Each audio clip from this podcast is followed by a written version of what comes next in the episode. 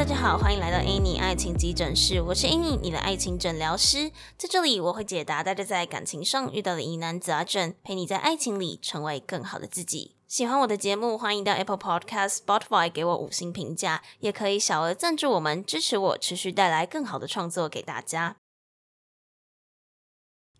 Hello，大家好，我是 Annie。今天这一集呢，是要延续上一集在分享《恋夏五百日》这部电影的一些后续。那上一集呢，我们比较像是在讨论男主角 Tom 他在这段关系当中的角度还有立场。那还没有听上一集的话，也可以先去回听。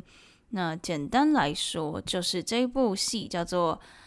这部电影啦，电影这部电影叫做《恋夏五百日》，那男主角叫做 Tom，女主角叫做 Summer，然后他们对于爱情的想象比较不一样。Tom 他是一个比较在意承诺，然后比较希望可以进入一段稳定的关系的人。那 Summer 女主角 Summer 她是比较追寻这种就随性一点、chill 一点，然后呃希望两个人都可以自由，然后不要用承诺来绑住彼此这样子。那后来他们就因为发现价值观不合，所以就渐行渐远了这样子。那所以今天这一集我们是想要来，上一集是针对男主角的立场去想嘛，那我们这一集就来针对女主角的思维去讨论说，诶，为什么好像她看起来好像是在玩弄 Tom 的这种感觉，就是，呃，她好像是在渣他吗？还是说明明就知道不合，然后还跟他就是有暧昧这样之类的？我们来特别来讨论一下，那为什么？就是明明好像诶，这件事情不就是这样吗？我们还要拿出来讨论，是因为我觉得这部电影很特别，它是二零零九年的。那那个时候，其实对于这样子的交往形态，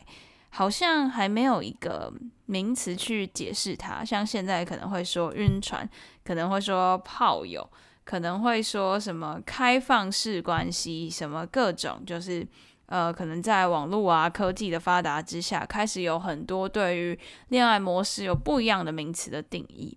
那到了近年来，因为交友软体或者是一些网络啊、科技啊逐渐的发达，改变了现在的爱情生态。那其实这个状态，它我觉得以前就是存在的，只是说。呃，在网络的催化之下，现在这个状态变得更加被发现，然后甚至有一个名词来定义它。那我们在上一上一集的结尾有讲说，situationship 嘛，就是一个这个状态恋情，直翻是状态恋情，但我觉得有点怪怪的。我觉得还是英文比较能够保有它的意思，就是我们正常来说交往关系叫做 relationship 嘛。但是它不到这个程度，有一点点像友达以上恋人未满的那种感觉。但讲得更直接一点，就是我们约会，我们嗯发生关系，但是我们不谈承诺，也不谈未来。那这样子的状态，现在网络流行用 situationship 来定义它。那其实我觉得这一部片有点像是一个。一个教科书的感觉，就是你看完就会懂，说，呃，为什么会有 situationship 这样子的一个名词，这样子的一个定义？那为什么，即便发生了这样子的情况，我们还是会相信爱情，我们还是会想要投入一段关系？还有这些，呃，喜欢。不要被承诺绑住的人，他们到底在想什么？就我觉得在这部片里面可以去看到这样子的一些观点，还蛮有趣的。那今天就来跟大家解释一下这个 situationship 它到底是什么。那其实，在这样子的关系之下，我觉得两个人是有一点像说，嗯，感受上很像情侣。我们可以浪漫，我们可以满足一些暂时的需求，像是。性啊，或者是对于肢体接触、抱抱啊、牵手啊、接吻啊这些需求，但是这样的关系它是缺乏承诺，然后对于未来也比较没有共识，然后伴侣之间也缺乏信任，也比较没有就是对于未来的一个想象这样子。虽然说模式像情侣，但是心里面我觉得比较不像是情侣。这种有达以上、恋人未满的关系，其实对于彼此只有比较浅的了解，不会太深入，然后都保有各自自由的空间，就你想干嘛就干嘛这样，然后不会有那种需要随时报备啊，或者是要满足对方希望的安全感啊，然后也不会有那种呃，我时时刻刻都要担心你去哪里了的那一种束缚的感觉。通常，但是我觉得很特殊的就是这个这个 situationship，它比较不是网络上所定义的那种渣男渣女的感觉，它还是呃专一一次一个对象，它不会同时和太多人都有 situationship 这样子的关系。对，这是先把网络上的定义讲清楚。那我们接下来就来探讨说，好，那刚刚讲到这个 situationship 的。概念，那它到底跟炮友或是渣男渣女有什么差别？我是觉得，呃，炮友他就是有一个比较明确的目的，就是发生关系嘛。那他满足这个发生关系这件事情就好了，他可能比较不会去在乎其他发展。当然，那些想要转正，就是本来炮友想要转正，或是对炮友晕船的人。他会对于这段关系有其他的想象，因为原本就是满足呃发生关系的需求嘛。但像是他晕船了，或他想要诶转正了，那这就是呃想要发展不同的目的。但是在 situationship 里面，他比较没有一个明确的目的，就他没有说哦，我就是以发生关系为目的，到没有这个程度，就是这样子是比较像是炮友的定义。那另外来讲说，渣男渣女，他比较像是那种，呃，玩弄感情的感觉，就是透过承诺啊，或是依赖，让对方去付出了一些感情之后，你才对这段感情不负责任。好像 situationship 又不是这样子的状态，它通常是比较偏向一对一，然后一起追寻当下的快乐。那这个快乐不限于发生性行为，就是你们相处在一起。也是一种快乐，但是，呃，我们就是寻求这样子的快乐而已，对于彼此的未来没有什么太多的想法，然后也保留私人的空间，那这样子就不会有什么谁对不起谁的问题。那因为我们都保有各自恢复自由之身的空间，那在这样子的关系里。彼此都是感到舒服，然后没有人会不开心，你们都享受，就觉得这样子 situationship 的关系很好，那这就呃这就是这个样这样子的状态。就如果你们双方都舒适都 OK，那当然很好。那这部电影它讲的就是这个状态平平衡不稳了嘛，就是有一方并不是想要这个状态的。好，那接下来我们就来讲说，就是这样子的关系的。好坏，我觉得没有什么绝对的好或绝对的坏，只要你们两个都觉得这样没关系，那就没有什么好坏的问题。只是说，呃，当这个平衡如果被破坏了的时候，就会有一些问题。那我们就稍微来分析一下，可能会有什么问题。虽然说这个状态它看起来是随性的，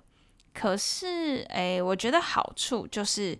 嗯、有些人可能会觉得说，好，那我们就不要太早安定下来，我们还是有更多的机会和弹性去探索自己。然后让你还是可以在这段相处过程当中去告诉对方说你喜欢的约会形态，或是呃你喜欢的发生关系的方式啊，因为我们现在都还没有用什么承诺来绑定彼此嘛，所以我们都是彼此在试探的过程。那在这样子比较自由而且没有负担的非固定关系里面，你可以因为你从中知道你为了什么而满足，为了什么而快乐，而更加了解自己，也可以更得到一段自己想要的关系。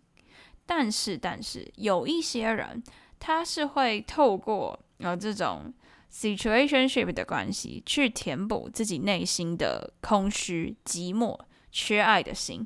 一直找对象，一直换对象，一直想要跟。别人就是徜徉在这种要暧昧不暧昧的友达以上恋人未满的关系，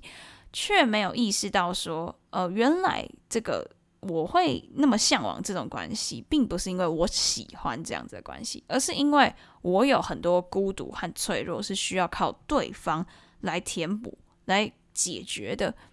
那其实呃，之前应该就常常有讲到，你觉得寂寞，你觉得缺爱，你觉得空虚，这不能透过外人来给你答案，而且得到答案又是一回事，你有没有把它消化吸收成，知道你自己到底想要什么样的关系，又是另外一回事。就是好，那你现在你现在从这里获得爱了，你知道哦，跟别人进入这种有达以上恋人未满的关系，一直晕。一直爽，一直暧昧，一直爽，这样子你觉得很开心。可是你真的想要吗？你真的知道怎么样的恋爱模式是你喜欢的吗？有没有吸收进去是另外一回事。因为其实呃，这个状就是 situationship，它是一个比较浅层的感情的满足，通常不会太过投入浓厚的情感和爱。那在你呃，如果你只是透过它去满足你那个。表层的寂寞和缺爱的心，你没有去思考到底为什么你会寂寞，你为什么会孤独，你为什么会脆弱，你为什么会缺爱，为什么会空虚？你没有去思考它的话，就有可能一直在这个关系当中轮回，然后迷失你自己。其实之前我开问答的时候，也有很多人问过类似这样子的问题，就是他发现他自己是很渴望进入一段关系的。可是每一次他进入关系之后，都很快就结束了，然后都遇到所谓的烂桃花，然后一直重蹈覆辙这样的状况。为什么？其实就是跟这个原因有关系。你不知道你寂寞、空虚、缺爱、孤独、脆弱这些心情到底是从哪里来的，你只渴望一个外人赶快来给你一个温暖，去填到那个空间里面。那你并不知道为什么，你以为他暂时的贴了他。就会好，补起来就会好。可是你并没有去思考，你会有这些负面的想法，会有这些没自信的想法的最根本的原因是什么？你只是用表层的方式去解决它的话，那就是一个很治标不治本的行为。那如果，呃，我觉得最就是到最后，这类型的人，他可能会因为就是。嗯，徜徉于这样子暧昧不定的关系里，在这个模糊的关系当中患得患失，然后永远都在受挫，永远都在焦虑，都在担心有没有下一个人会爱他，然后担心现在这个人会不会离开，然后总觉得都自己都是遇到不好的爱情，遇到烂桃花，那到最后你就会累积出一个很不健康的情绪，那这个情绪不只是会影响你在感情上的发展，可能也会连带影响到。你对自己的自卑、否定等等的，所以啊，我觉得当你在决定想要进入这种 situationship 的关系里之前，你也要去先去思考看看自己到底适不适合，有点像是先搞懂游戏规则的感觉吧。但是我觉得，与其说是搞懂游戏规则，我觉得我更想说的是搞懂你自己。到底为什么会想要进入一段关系？是因为刚好遇到了一个价值观跟你契合的人，此时此刻你们都觉得，诶，我们彼此都是一个很好的个体，可以相遇，一起去碰撞出不同的火花，还是单纯只是因为我很需要有一个人来满足我的空虚寂寞？这才是在。就是进入任何形式的关系之前，你需要去思考的是，不管是开放式关系、situationship、稳定一般的承诺关系，甚至是结婚，你都可以去思考看看到底你做这件事情的目的是为了什么。如果是容易没有归属感，然后容易就是沉溺于这种暧昧状态的人，其实我觉得。你就要去思考，你是因为哦，我真的很接受这样子的关系，我就是想要这种随性的、彼此都自由的样子，那 OK。但如果你自己不太确定，你到底心里面是在想什么，你就应该要再慢慢的去抽丝剥茧，说你做这件事情的原因到底是什么。所以我觉得啦，其实呃，因为。这个网络啊，或者是说现在人价值观的改变所产生的这个 situationship 的这个概念，呃，可能会让某些就是追求比较传统的呃彼此互给承诺的人觉得很没安全感，就觉得诶，现在是不是在网络上交友都会遇到这样子的人，或者说，哎，现在的人是不是都不能信赖什么之类的？但其实我觉得，说到底，就是在寻求一个这个人到底是不是跟你价值观契合而已。因为，呃，每一个人都可能带着不一样的价值观，跟对于未来不同的想象，去呃寻找他的另一半，寻找一个对你来说你觉得最适合你的人，这样子。那当然，你可能会遇到你觉得他价值观很差的人，可是也有可能他在别人的眼里是好的，他也喜欢追求这种自由的感觉。但是，当你觉得哦，我这样子的价值观才是对的时候，也有可能有人觉得啊，你这样子是绑手绑脚不好。所以，其实也没有说谁是好，谁是坏，只是在寻求一个彼此都舒服的方式。那我上一集的结尾也有说，这样子的关系本来就是合则聚，不合则散。你不用去觉得说是谁的问题，是不是我做错事情，所以我才都会遇到烂桃花，是不是什么？他长得，他长得很漂亮，所以他想要进入关系，永远都可以进入关系，不是这个样子。就是，嗯，并没有什么谁对谁错的问题。价值观这件事情本来就跟你的成长环境、成长背景有蛮大的关系。那这个时候找到自己的价值观信念，就是一件很重要的事情。敞开心胸，去多经历、多探索、多认识不同的人，不见得是要带着目的性去认识呃感情方面的人，也有可能是朋友，也可能是社团，也有可能是呃一起工作的伙伴等等之类的。去接触环境、接触人事物，你就会慢慢感受到自己到底喜欢怎么样的生活模式。就像多去听别人的故事，多去看看别人的阅历传记，你都可以更加了解你自己到底是比较倾向过怎么样的生活。那我觉得有的时候我们会没有意识到自己不了解的部分，就是呃意识到就很难意识到说我其实哪一些地方是没有想清楚的。那这样子你可能就会错失一些成长的机会。那多去有一些交流，多去有一些碰撞，我觉得都是。蛮好的。那在这部电影里面，最后 Summer 就女主角，她因为过去感情的阴影，然后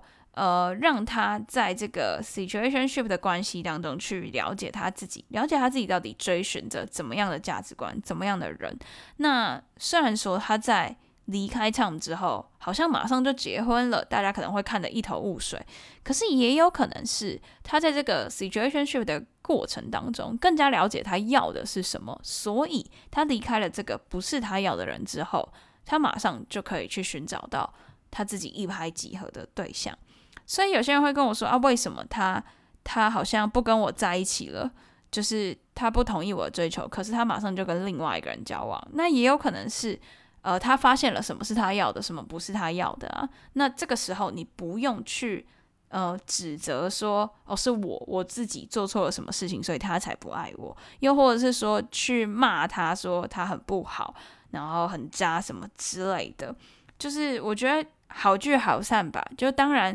呃，价值观契不契合，你当然会产生一些情绪。可是。任何事情的不合，其实都是这样。不管是生活习惯的不不合，呃，我进去浴室要穿拖鞋，你进去浴室不用穿，呃，我吃饭要先洗手，你吃饭不用先洗手，等等之类的，这些其实也都跟价值观是脱离不了关系的。那当你今天如果真的遇上了一个价值观不合的人，那也不需要去觉得说是探究是谁的错，这可能只会让你自己更痛苦而已。那你就告诉自己说，在这些过程当中，你就是在。去了解你自己，通过不同的碰撞，去更知道你自己想要的是一个怎么样的生活形态，怎么样的人去陪伴你。那当然，遇到了合适的人也很好，这样。这大概就是想要透过这部电影来讲的吧，因为我觉得真的这部电影最特别的点，就是它明明已经就是十五年前的了，应该要可能在现在的观点来看，那个时候的价值观比较传统，可是它其实也展现出现在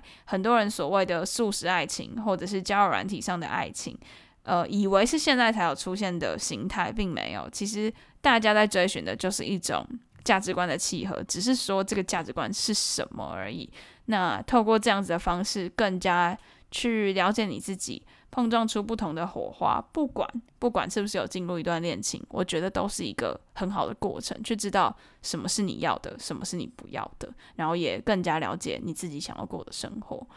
好，那今天的这一集就分享到这边。那在进入 Q&A 闲聊时间之前，别忘了追踪我的 IG Annie，你的爱情诊疗师，在那边会跟大家做一些日常的分享啊，也会跟大家有一些问答互动等等的。想要更了解我的话，欢迎追踪我的 IG。那另外呢，如果你正在为情所苦，可以加入我的 LINE 匿名社群，这是一个匿名的群组，那大家都会在里面互相交流、提问、讨论等等的。或许你现在遇到的问题，有人过去有这样子的经验，那就也可以给予你帮助；又或者是你自己的经验，也有可能帮助到其他人。那链接我都会放在下方的资讯栏，欢迎大家加入。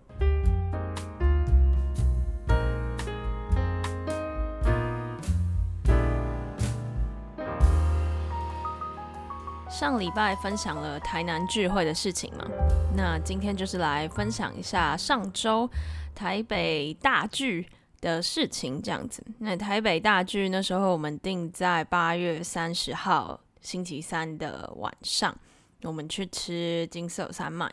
因为那时候来了将近十五个人吧，我记得。然后要有这么多人的位置，真的是蛮难的。而且就我们一定会讲话嘛，所以也要是至少是可以吵，然后可以坐久一点的地方这样子。然后我们就感谢小班长们帮忙订了金色山脉这样。然后那一天我记得我还就是赶着回台北，然后因为那时候就台风已经快来了嘛，所以我那时候就。赶快就是抓准，因为我下午在台南还有事情，所以我就那边事情一结束，我就赶快就是赶到火车站去搭车，这样，然后真的是很惊险诶，我停好车走出来，然后踏上就是火车的那一刻，就看到外面开始下雨了，这样子。好，然后就见到大家，而且很好笑，就我从台南来，然后那时候其实我搭大概七点的七点到的高铁，然后。呃，大家是约七点半，就就诶，我本来担心我会迟到，结果没有，大概七点出头就到了，因为就台北车站嘛，然后过去那个金站的金色山脉很快，然后因为其实平常大家就用 IG 追踪我嘛，然后可能也有在 IG 上面跟我聊天什么的，所以其实我都算是认得出来每一个人是谁这样，然后那时候我们一到。最先玩的游戏就是猜人游戏，就是让其他人互相猜彼此是谁，这样我觉得超好玩的。就是猜对猜错都很好玩，因为猜对你就会想要问他说为什么？啊，通常是因为声音啦，因为那个我们在 Live Talk 上面讲话久了，那你见到他，然后你看到他就听到他的本尊的声音，应该就可以马上连接到他在 Line 上面的昵称这样子。啊，有一些是。用那种人格特质吗？就是你对于他这个声音的想象什么的，不管猜对猜错，我觉得都很好玩。就是看到大家猜错的样子，就觉得很有趣；然后看到猜对，就觉得哇，很神这样的。然后我觉得有一个小小的，下一次可能可以，我们可以来玩玩看，就是大风吹位子。就是因为我们人这么多，可能就是只有一个长桌嘛。那长桌你可能就只有跟你坐在你的前后左右的人会比较好聊到，但是可能就比较没有机会跟桌子另一端的人聊到这样子，所以或许可以大风吹一下。那那天大家真的就是很很疯诶，我已经很久没有参加这么多人的聚会了，真的真的我就。很少有机会，就是有这么多人，然后诶，而且我们性别比也蛮平均的，就是都就各种各各行各业，然后来自各个地方，对，还有人从南部赶上来嘛，然后就是各个年龄层都有，我觉得就很有趣，大家一起聚会，很少有机会就是可以遇到这么多不一样的人，这样，然后彼此可以，就我觉得。上之前也有讲嘛，就是因为这样子聚会，我们大家都知道那个，就是彼此都有在网络上聊过，然后也大概知道说，诶，那个相处的界限在哪里，你就不会说很不自在，因为你知道就是不会去不会去窥探你的隐私啊，或者是干嘛的，就是因为大家都知道这是一个匿名认识的地方，所以大家彼此都喊彼此的昵称，我觉得这是一件很有趣的事情。然后后来因为就是好这个梗，我就说一半就好了。就是嗯、Live Talk 里面就有一个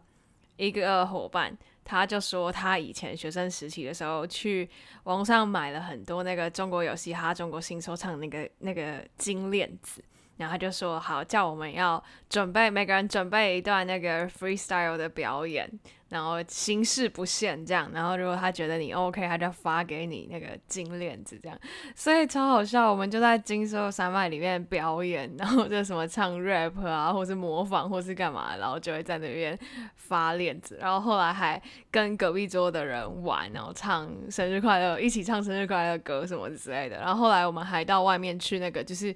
一小间一小间的那个 KTV 去唱歌去玩，这样我觉得很有趣。就是我比较少参加这么大型的网友剧，我觉得很好玩。然后事后也有一些就是听众朋友回馈给我说，哎，很久没有机会跟这么多人一起玩，然后玩得很开心。然后哦，对，他们后来还有酒局，就是第一次见面就住在一起，然后一起喝酒，超酷的。然后就你呃，我觉得好处就是你可以不用就有任何压力吧，因为如果是你原本现实生活中的朋友，你可能还要考虑什么交情啊，或是喜好，或是什么样。然后大家在这边初次见面也是在公开场合，然后加上之前在网络上也都聊过，所以我觉得就是戒心就会慢慢放下来，然后也可以就是没有什么包袱的在玩这样。然后我觉得很开心，很开心可以就是一次经历了。和这么多听众伙伴交流，这对我来说也很新鲜。就我以前也没有这样子的经验，然后第一次看到大家，然后很开心大家来参与这一次的活动，以及小班长们，就是原本的创始台北帮的伙伴帮忙促成了这一次的。聚会，然后也很开心，就认识大家，然后跟大家一起玩，收到大家回家后的回馈，都就是很开心，彼此可以互相认识这样子。那应该不久之后都会有一些聚会啦。那如果你也想要交交朋友的话，也可以加入我们的 LINE 社群，然后点进那个。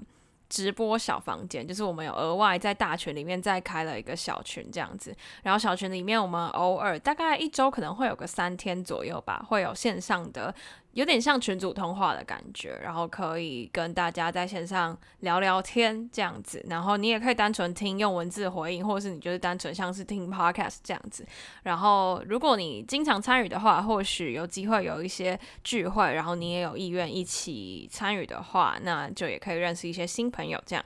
好，那今天的分享就差不多到这边，期待跟大家的下一次的聚会，谢谢大家，拜拜。那今天的分享就到此结束啦。喜欢的话，别忘了动动小手到 Apple Podcast、Spotify 给我们五星评价留言，也可以小额资助我们继续创作。感谢大家的支持，那我们就下集见啦，拜拜。